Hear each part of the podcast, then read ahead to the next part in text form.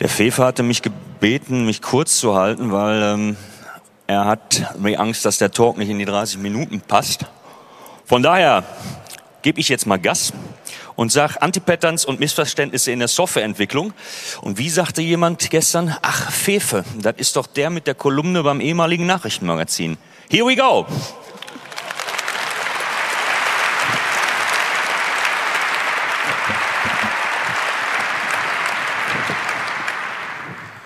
Hallo, hallo.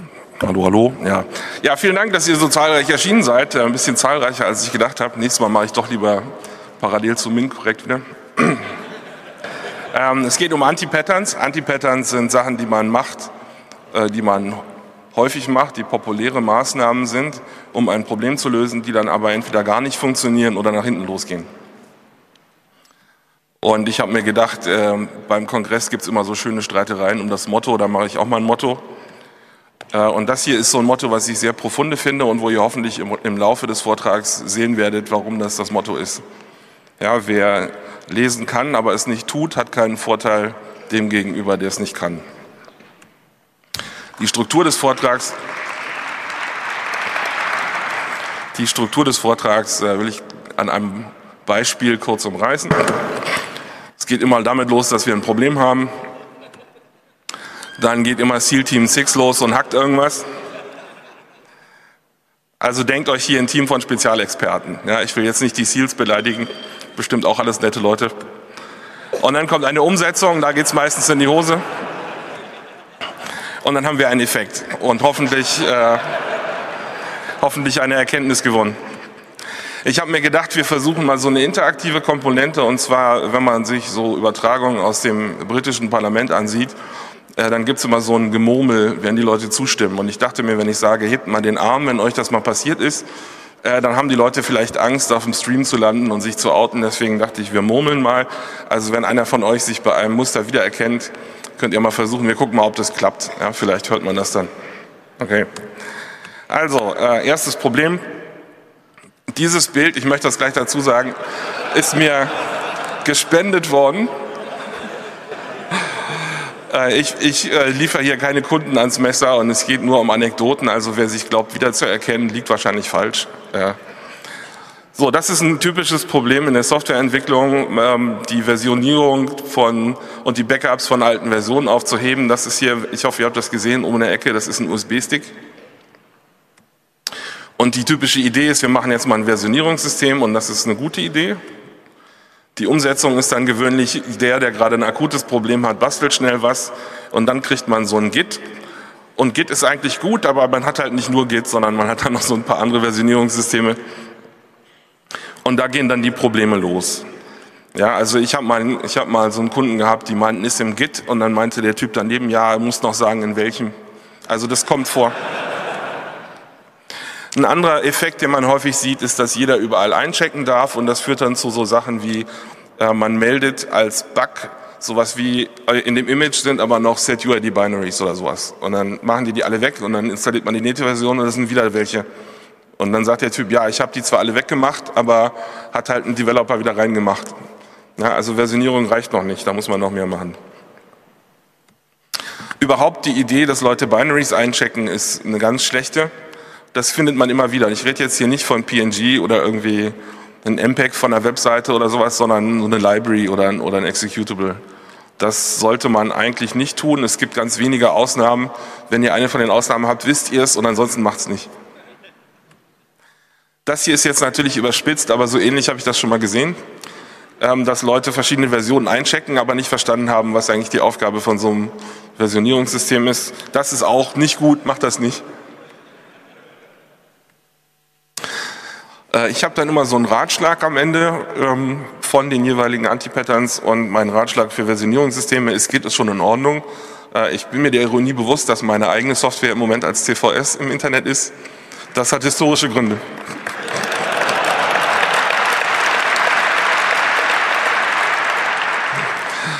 Patches hält man am besten klein, damit man sie einzeln ähm, anfassen kann, wenn sie nicht sauber applyen. Das ist ein Riesenproblem, wenn jemand so ein Megabyte Patch abliefert, deswegen macht das nicht. Wenn ihr größere Sachen äh, vorbereiten müsst, dann macht es nicht als einen großen Patch, sondern nehmt einen eigenen Branch dafür. So ein Versionierungssystem will euch helfen, also beschäftigt euch mit den Features, die sie euch bieten. Wenn man Annahmen hat, über welche APIs verfügbar sind oder welche Versionen von Komponenten drin sein sollen, sollte man das im Bild in einem Skript checken und nicht erst anfangen zu bauen und nach zwei Stunden abbrechen, weil irgendwas nicht geklappt hat. Sowas möglichst vorher testen, damit es schnell fällt, damit man schnell reagieren kann. Es gibt häufig so die Idee in Firmen, dass man verschiedene Abteilungen hat und jeder hat ihr eigenes Versionierungssystem oder ihr eigenes Repository und das kann funktionieren, aber es ist sehr selten. Ja, häufig der, der, die Sache, die, die stimmen muss, damit es klappt, ist, dass die APIs stabil sind. Und erfahrungsgemäß glauben alle, dass ihre APIs stabil bleiben werden und sie sind es dann aber nie. Also wenn ihr das vermeiden könnt, macht das nicht. Ja. So, das nächste Problem ist, die Bugs fallen immer unter den Tisch, äh, wenn vergessen zu, gefixt zu werden.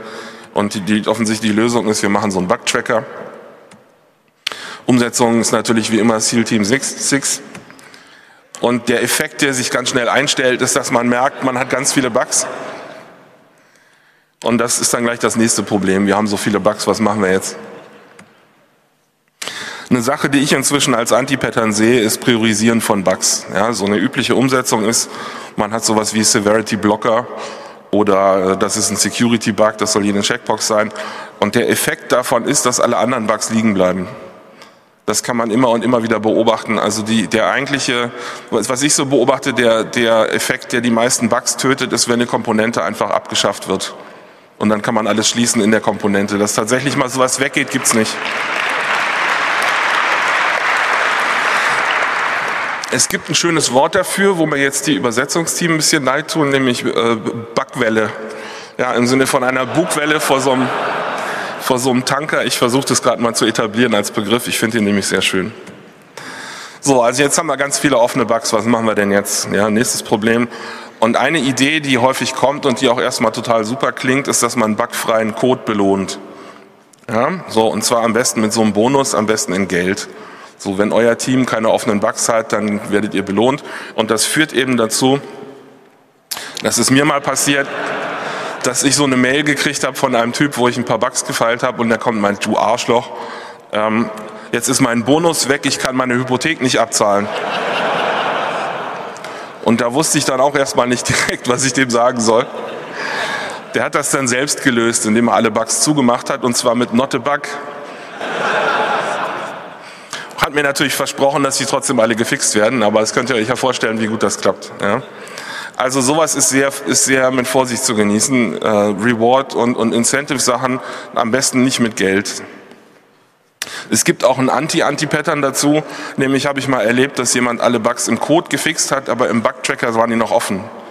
Und dann habe ich nicht verstanden, bin hingegangen und dann hat er mir erklärt, ja, die brauchen mich ja nicht mehr, wenn die Bugs zu sind. Der hat halt gesehen, hat halt gesehen um ihn rum, die Kollegen sind alle nach Indien äh, abgeschoben worden, die Projekte, und hat sich gedacht, na, die lasse ich lieber offen, die Bugs, ja, dann werde ich hier noch ein paar Monate bezahlt. Das hat mir echt, äh, das fand ich echt atemberaubend. Da habe ich so ein paar Tage schlecht geschlafen, ja, weil das ist ja schon, was für ein Selbstbild hat er denn, wenn er glaubt, irgendwie diese, diese Einträge im Bugtracker halten ihn da am Leben ganz furchtbar. Aber das gibt's in kleineren Ausmaßen äh, häufiger dass Leute Bugs offen lassen, weil sie wissen, wenn die Bugs weg sind, dann kommt der Chef mit der nächsten To-Do-Liste. Und der einzige Weg, mal eine Woche Luft zu haben, ist einfach, die Bugs nicht zu fixen. Das gibt's häufiger. Achtet mal darauf in, in eurer Firma, ob ihr das auch sehen könnt. Ich würde fast wetten, ja. Das ist ein häufiges Pattern. Das ist auch ein Klassiker hier. Man hat ein tolles Projekt und das ist wunderbar, aber es funktioniert nur auf dem Rechner vom Entwickler. Und die Idee ist, man hat jetzt einen Bildserver. Ja, wir haben jetzt einen Bildserver, da wird gebaut, das ist eine neutrale Umgebung, alles super. SEAL Team 6 bastelt kurz was und das sieht auch echt geil aus. Ja, hier so drohnenassistierte Baugeschichten. Aber übliche Sachen, die halt fehlschlagen, ist, dass dieser Bildserver von dem Team ist und baut halt den Code von dem Team. Und die anderen Sachen werden aus irgendwelchen antiken Snapshots von anderen Leuten reingezogen oder was ich auch mal gesehen habe, dass Libraries dann so per SMB da reingelinkt werden und das ist natürlich totale Scheiße. Ja. Aber das passiert, sowas passiert. Ähm, eine häufige Sache, die man auch sieht, ist, dass man so einen Bildserver hat, aber da muss dann jemand hinlaufen und so Bild klicken. Und das ist auch nicht schlau. Ja, ich habe hier mal versucht, ein Bild rauszusuchen. Die Idee beim Bildserver ist es, dass der am besten automatisiert baut und zwar mindestens einmal täglich. Ja. So, das habe ich auch schon erlebt. Der Bild ist fehlgeschlagen und dann hat der Entwickler eben auf dem Bildserver angefangen, irgendwelche Dateien zu editieren. Ähm, das ist jetzt gerade im, im Wachstum von DevOps ein, ein, Problem, was wir häufiger sehen werden, glaube ich. Das äh, macht natürlich den Vorteil vom Bildserver komplett kaputt. Ja, weil dann habe ich wieder den Effekt, das ist der, der Rechner vom Developer, aber ist halt nicht mehr der unter seinem Tisch, sondern in dem Rack da hinten, wo Bildserver dran steht. So, ich hoffe, dass wir den nächsten Debian haben werden, was diese Namenskonvention übernimmt. Ähm, das sieht man auch häufig. Ja, nicht nur auf Bildservern, so das wird halt irgendwann aufgesetzt und danach bleibt das halt so. Und es hält das ganze Projekt zurück, weil dann irgendwelche Softwareversionen da drauf sind. So übliche Sachen sind irgendwie eine SSL-Library, die kein aktuelles TLS 1.2 kann. Und das werden wir mit 1.3 demnächst wieder haben, das Problem. Oder irgendwie ein uraltes C++ und dann können die Leute die neuen Features nicht benutzen. Also das ist alles ganz furchtbar. Ich will das mal hier mit so einem schönen Müllhaufen illustrieren. Der Grund, warum man einen Bildserver hat, ist, dass man täglich bauen kann, automatisiert, ohne dass da jemand hingehen muss und ohne dass jemand hingehen kann, um irgendwas zu fixen. Da gibt es keine Interaktion außer bau mal diese Version. Ja, der Bild soll deterministisch sein. Das ist leider unabhängig vom Bildserver, muss ich euch erzählen. Es gibt tatsächlich Bildprozesse, da fällt jedes Mal ein anderes Binary raus, auch wenn man keine neue Version ausgecheckt hat, weil irgendwie parallel gebaut wird und irgendwelche Dateien, die gebraucht werden, werden asynchron von anderen Teilen aus dem Parallelbild erzeugt und wenn man Glück hat, kommt die richtige an und wenn man Pech hat, halt nicht. Also das muss man äh, fixen, das ist Arbeit. Und es wäre mir sehr lieb, dass äh, so Open Source Entwickler auch alle dafür sorgen, dass ihre Projekte mit beliebiger Parallelität baubar sind. Der nächste Grund für Bildserver ist Agilität. Ja, wenn ich irgendwas kaputt gemacht habe, dann soll keine Panik ausbrechen, sondern dann sage ich Rollback und baue halt die Version von vorhin nochmal, die funktioniert hat. Ja, wenn das nicht ein Knopfdruck ist, dann könnt ihr den Bildserver auch wegschmeißen. Und natürlich möchte man möglichst schnell mitkriegen, wenn jemand was eingecheckt hat, was den Bild bricht. Aber nicht sanktionieren. Ich habe mal so eine Firma erlebt, die hat dann so ein Britney Spears T-Shirt gehabt und das musste der Typ tragen, der den letzten, letzten Mal den Bild gebrochen hat. Macht das nicht. Das hat gut funktioniert, bis sie so einen Britney Spears Fan als Angestellten hatten. Ja, so, also das nächste Problem, ich habe jetzt zwar einen Bildserver und der baut es zwar unabhängig vom Entwicklerrechner, aber das Binary funktioniert nur auf dem Rechner vom Entwickler. Ist ein subtil anderes Problem, aber verwandt. Und das löst man heute mit Docker, ist ja klar. Ja, und Docker ist im Prinzip keine schlechte Idee. Man darf halt nicht SEAL Team 6 basteln lassen denn da kommen dann so Effekte wie ich lutsch mir irgendwelche Images von irgendwo aus dem Internet rein. Klassiker sind so Ramses der zweite Debian und MySQL 3. irgendwas ja, von 1900. Äh. So, äh, dafür ist Docker nicht da. Docker ist gerade dafür da, dass das agil änderbar ist. Und wenn ihr das nicht macht, dann ist es, als wenn ihr nicht lest. Könnt ihr euch das gleich sparen. Ja, also ich habe hier mal Frankenstein als Illustration gebracht, das bringt nichts. Dann habt ihr so ein, ein Schrottprojekt am Ende. Ich sehe das häufig in der Industrie, dass die Leute alle Nachteile mitnehmen, aber die Vorteile gezielt stehen lassen. Häufig gerade bei so Bildsystemen und Docker ist, dass man die Komponenten in irgendwelchen statischen Versionen hardcodet, die halt aktuell waren, als es aufgesetzt wurde und danach nicht mehr geupdatet werden. Ja, also ich habe äh, in den letzten Jahren immer mehr Leute mit Bildservern gesehen und die alles automatisiert bauen und alle, alle Dateien im Image haben so denselben Timestamp grob. Also man sieht, dass es alles frisch gebaut wurde, aber es sind trotzdem Versionen von 2004. Das ist sehr häufig, achtet darauf bei euch. Ja, und wenn ein Zulieferer euch Kram gibt, der vom Bildserver kommt mit alten Versionen, dann weist ihn darauf hin. Negatives Feedback. Das ist sonst wie so ein Rollator, ja, dann bremst nur. Container hat man für automatisiertes Deployment in deterministischem Zustand. Das ist eine Sache, die haben fast alle verstanden, aber was nicht so verstanden wird, ist dieser, der Rollback ist eben auch trivial, wenn man das mit so einem Docker-System baut, dann klicke ich halt und mache mal die alte Version und dann fällt das Image der alten Version raus. Das ist ein Feature, das ist nicht ein Seiteneffekt, sondern das ist einer der Gründe, warum man das überhaupt hat nutzt das auch. Ja, das ist nicht mehr, es tut nicht mehr weh, wenn man was kaputt macht im Bild, sondern dann kann ich zurückrollen, nicht nur im Versionierungssystem, sondern ich kann auch einfach komplett einen neuen Bild fällt dann halt raus. Und am besten macht man sowas über die Mittagspause. Ja, daher vorhin der Ratschlag im Skript Abhängigkeiten testen und nicht nach zwei Stunden den Bild fehlen, fehlen lassen. Docker ist, ist und Container sind eigentlich eine gute Idee, aber die meisten Leute nehmen nur die Nachteile mit. Komponenten kann man agil updaten, äh, das muss man auch tun. Also ist hier keine schwarze Magie, die ich hier erzähle, aber es ist erstaunlich, wie viele Leute das nicht machen. Und der mir als Security-Typ natürlich am wichtigsten erscheinende Aspekt bei Containern ist, dass man damit Komponenten im Gesamtsystem isolieren kann voneinander. Ja, dass nicht ein, ein Typ, der diesen einen Prozess hackt, automatisch alle anderen im Zugriff hat, sondern die laufen halt in ihren eigenen Containern. Aber in der Praxis sieht man, dass dann der Monster-Container gebaut wird mit den 50 Komponenten drin. Das ist äh, nicht gut. Also nehmt alle Vorteile mit. Richtig gut ist das natürlich erst in Kombination. Ja, der, der Git hat alle Versionen und dem Bildserver kann ich eine Version zurufen und dann fällt ein Image raus ohne Abhängigkeiten. So, wenn ihr das nicht habt, dann benutzt ihr das nicht richtig. Ganz einfach. ja, das nächste Problem ist, der Code funktioniert nicht. Das kennen wahrscheinlich auch alle.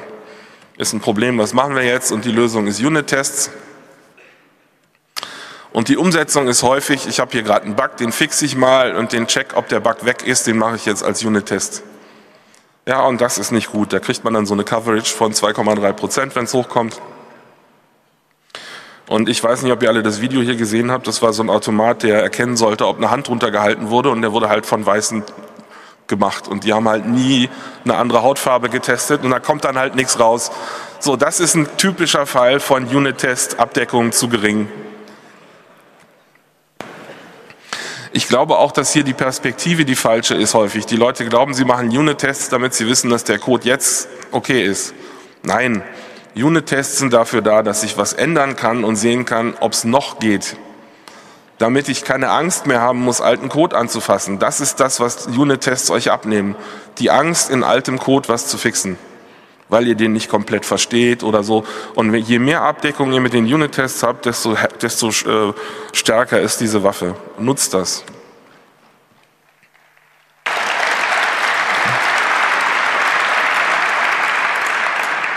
Ich muss hier ein bisschen durchgaloppieren, weil ich zu viele Folien habe. Ich hoffe, das verzeiht ihr mir. So, das nächste Problem sind, dass die Leute nur positive Tests haben.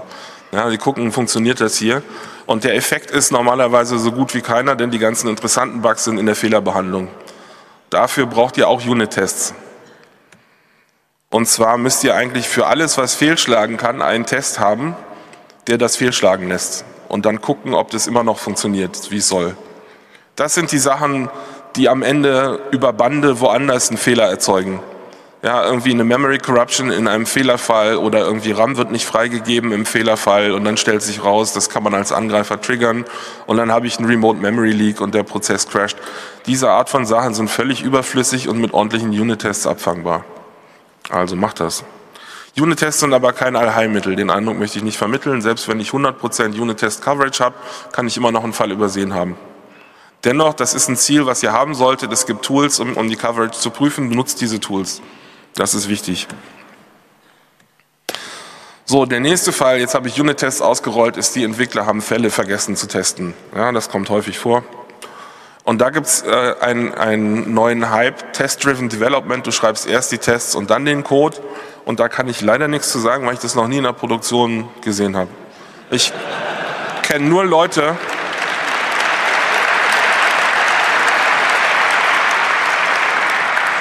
kenne nur Leute, die sich ganz sicher sind, dass es total geil ist. Aber ich habe es noch nie. Also wenn ihr da irgendwie wisst, dann schreibt mir mal eine Mail. Das würde mich echt interessieren. Ja, das nächste Problem ist, wir haben hier Code und der tut irgendwas, aber wir haben keine Ahnung, wie das funktioniert. Und die Lösung ist natürlich Dokumentation. Ist auch eine gute Idee, das will ich keinem ausreden, aber es kommt halt häufig vor. SEAL Team 6 setzt ein Wiki auf. Und da gibt es ganz häufig so Effekte, da werde ich hier Kongressteilnehmern nichts Neues erzählen das Zertifikat ist gerade abgelaufen oder das Wiki wirft Exceptions oder ist nicht erreichbar oder so, das ist ganz häufig. Und dann fallen so Sätze wie, ja, das hatte ich, glaube ich, ins Wiki getan. Und so, ja, das musste halt bookmarken, weil Navigation haben wir noch nicht. Und ganz häufig gibt es auch, ja, ja, das hier oben, das stimmt nicht mehr. Also Wiki ist, ist keine, keine Lösung. Je, je kleiner man die Schwelle setzt, dafür da was zu editieren, desto mehr fällt es unter den, unter den äh, vom Tisch, weil die Leute einfach das nicht als, als wichtigen Schritt sehen, sondern als so kleines Ding. Das muss ein richtiger Schritt im System sein, im, ähm, im Produktivbetrieb, dass man sagt, jede Änderung wird dokumentiert, Punkt. So, die nächste Idee, die man in großen Firmen häufig hört, dass man sagt, wir müssen hier mehr Kommunikation haben, die Leute reden zu wenig miteinander. Und dann hat man so Großraumbüros.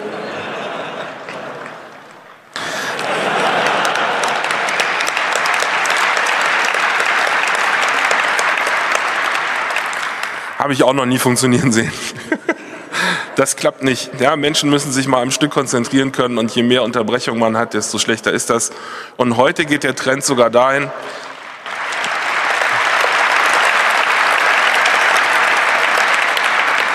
Heute geht der Trend sogar dahin, dass die Leute sich Slack installieren, die plakatieren gerade in Berlin, also die sich absichtlich gegenseitig unterbrechen. Ist mir völlig ein Rätsel, warum Leute sowas tun würden. Denn nach jeder Unterbrechung braucht man so eine Viertelstunde, bis man wieder drin ist.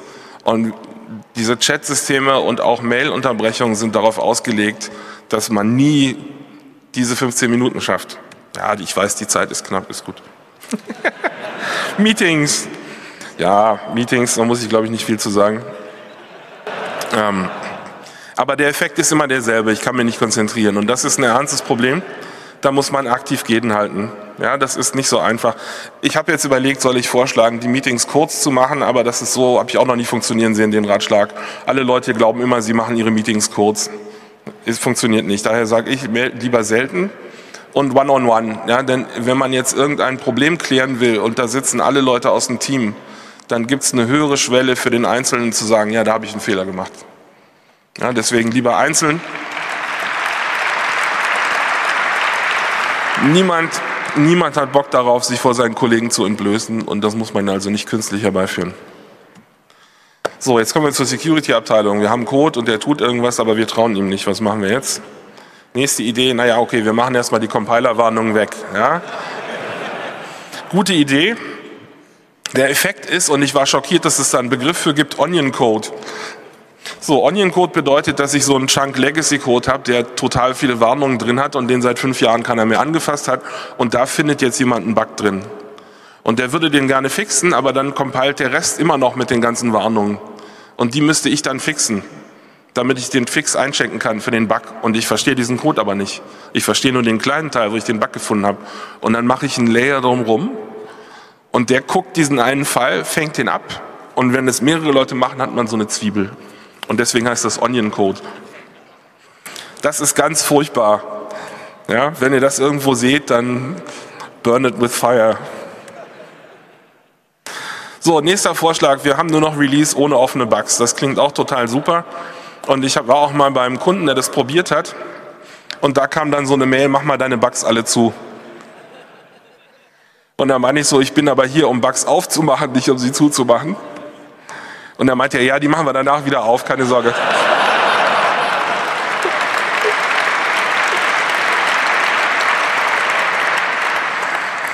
Muss ich, glaube ich, nicht erläutern, ob die wieder aufgemacht wurden oder nicht. Ja, externer Audit, und das tut mir in der Seele weh, denn das biete ich geschäftlich an. Ja, das ist leider auch teilweise ein Anti-Pattern. Denn was hier passiert ist, dass die Leute so einen Blackbox-Pentest beauftragen. Und ein Blackbox-Pentest heißt, der Tester hat keinen vollen Zugriff auf das System, der weiß nicht, wie das funktioniert, sondern soll es in dem Test selber rausfinden und dann passiert sowas hier. Und was mich äh, an der Stelle am meisten beeindruckt hat, ist, dass es dieses Bild schon gab. Das habe ich jetzt nicht gemacht. Ja, so, das ist leider üblich. Man testet nicht den Code, sondern man testet den Pentester. Und ich als Pentester habe jetzt natürlich, könnte jetzt sagen, ja, ist mir doch egal, wen die da testen, solange ich bezahlt werde, aber ich habe da so einen, so, so einen Moralkodex. Ich hätte gern dem Kunden geholfen und nicht nur das Geld genommen. Das ist für alle Seiten scheiße, macht es nicht. Ja, Pentests. Ich, ich sage, das ist ein Compliance-Problem, dass die Leute alle aus Compliance-Gründen Pentests machen. Ähm, und das ist eigentlich an sich schon ein furchtbares Zeichen, dass wir die Security nicht hinkriegen, sondern Compliance brauchen, um uns dazu zu bringen, dass wir doch Security machen. Wir sollten uns alle schämen. Fuzzing ist auch so ein Ding, das wird gerne gemacht. Fuzzing heißt, dass ich zufällige Eingaben generiere und gegen meinen Endpunkt werfe und gucke, ob der platzt oder nicht.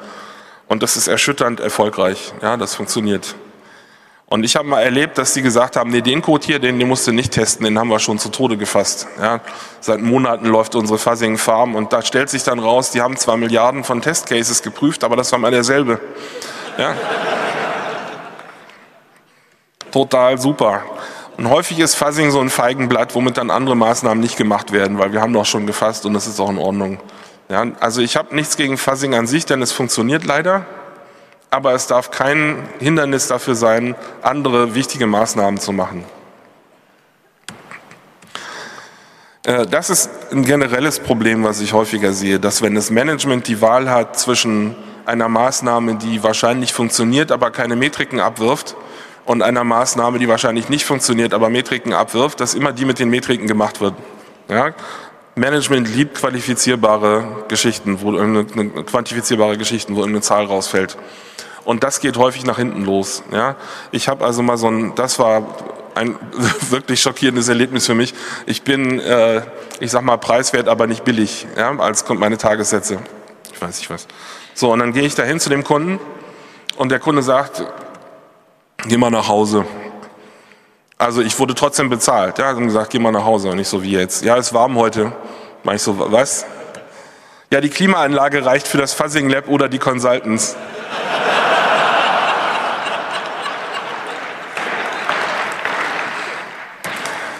Ja, gut. Das nächste Problem, das ist so ein bisschen schwierig, ähm, aber es ist mir sehr wichtig, weil das so, so gerade im Kommen ist. Äh, die Coder sind überfordert und dann sagt man, wir brauchen irgendeinen soliden Ansatz, äh, Threat Modeling. Das ist gerade im Kommen und das ist eine gute Geschichte, aber es wird häufig missverstanden. Ja? Threat Modeling, der übliche Umsatz ist, dass man sagt, jedes Team macht ein Threat Model für den Code, das ist gut. Ja? Aber Häufig macht dann der, der Feature Owner oder Projektmanager mit dem Dokumentationsteam zusammen, füllt irgendwelche Formulare aus und die Developer sind überhaupt nicht betroffen. Und das ist ein, ein krasser Fehler, denn beim Threat Modeling geht es nicht um das Papier am Ende. Das ist kein Zertifikat, sondern es geht um den Weg zum Papier. Es geht darum, dass die Entwickler mal aus der Sicht des Angreifers versuchen, auf ihren Code zu gucken, dass sie verstehen, was der Angriffsoberfläche ist, dass sie sehen, wo die Sachen sind, auf die man aufpassen muss, welche Angriffe denkbar sind. Wenn jemand anders das Threat Model macht, das hätte man sich auch sparen können. Ja, also Threat Model ist gut, aber das müssen die Entwickler machen. Wir sind fast durch. Ich habe noch ein paar allgemeine Ratschläge, weil ich mir dachte, ich kann euch hier nicht so deprimiert nach Hause gehen lassen. Aus Sicht des Management ist aus meiner Seite ganz wichtig, dass man eine Fehlerkultur etabliert. Das heißt, niemand wird bestraft für Bugs, denn sonst verstecken die Leute Bugs und das ist noch schlechter. Ja, man muss Leute belohnen.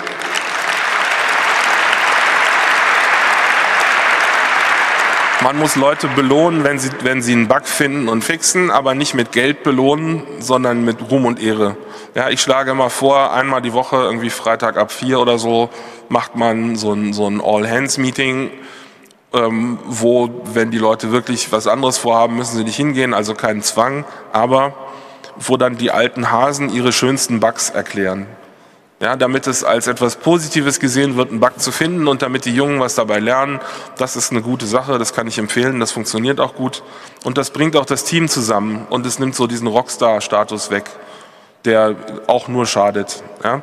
So, die nächste Sache ist, dass man dafür sorgt, dass der Bug auch von dem gefixt wird, der den Code geschrieben hat. Es gibt große Firmen, die teilweise ein zweites Team dafür haben, Sicherheitsbugs zu fixen.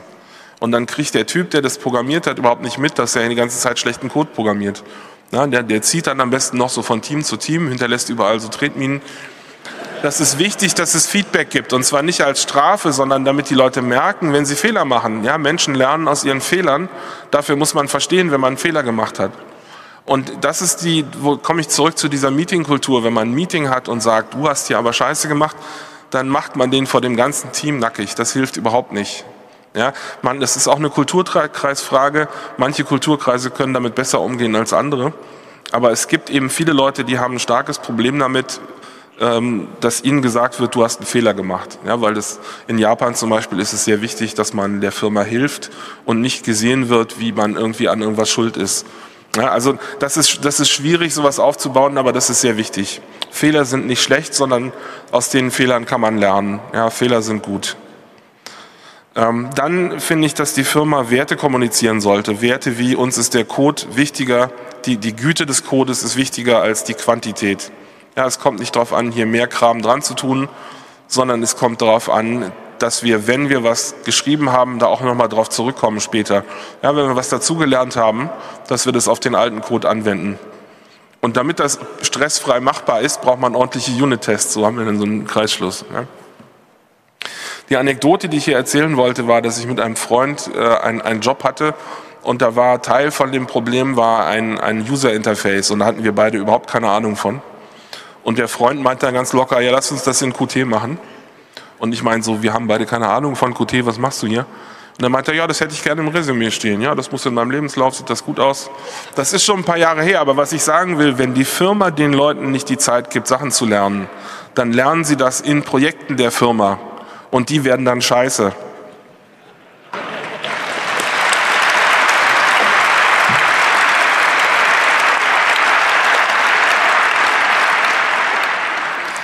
Ähm, was man auch häufiger sieht, ist, dass das Management glaubt, sie müsste die Architektur der Software vorgeben oder welche Datenbank verwendet wird oder so. Und das ist eigentlich auch immer eine schlechte Idee, denn entweder die Architektur ist offensichtlich, dann hilft es nichts, oder sie ist nicht offensichtlich, dann sind die Ratschläge wahrscheinlich falsch, weil wir das Problem noch nicht wirklich verstanden haben. Also das ist auch eine Sache, da sollte sich das Management zurücknehmen an der Stelle.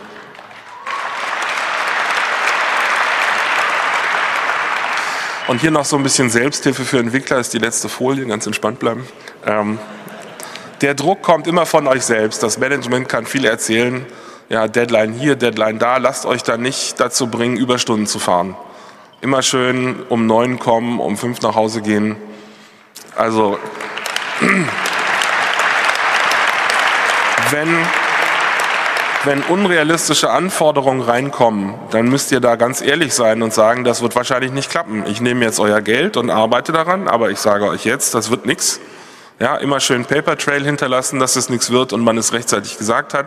Man kann dann dran arbeiten, weil viele von euch werden wahrscheinlich die Kohle brauchen, aber ehrlich sein, nicht so tun, als wenn wir das mit ein paar irgendwie Nacht, Nacht durchgemacht am Ende noch reißen können. Das ist besonders in der Spielebranche ein riesiges Problem, dass die Leute total Burnout kriegen. Man muss das verstehen mit dem Management wie ein gegenseitiges Training. Ja, wenn ich dem Management sowas durchgehen lasse, dann zeige ich ihnen, das ist die neue Baseline. Ja, das erwarten die ab dann. Soll ich mir einen Stuhl holen, dass ich mich daneben setze? Kannst du machen, das ist die letzte Folie. Okay. Ganz ruhig. So, äh, und der letzte Satz, den ich habe, Zeit ist, muss man sich selber nehmen. Ja, ich habe zwar gerade gesagt,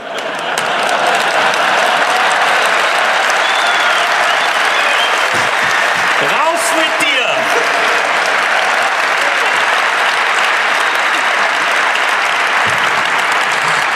Ich habe zwar gerade dem Management empfohlen, euch Zeit zu geben, aber wenn ihr darauf wartet, das wird nichts. Ja.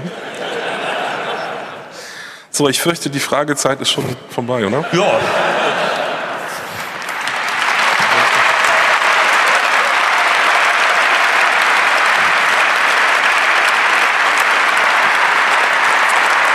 Ähm, das Beeindruckende ist ja wirklich, die sind alle da geblieben und da ist nicht einer vom Stuhl gefallen. Ja. Vielen, vielen Dank. Äh, Ausgänge sind beide offen. Das war's vom Fefe. Hier nochmal einen Applaus für ihn, bitte.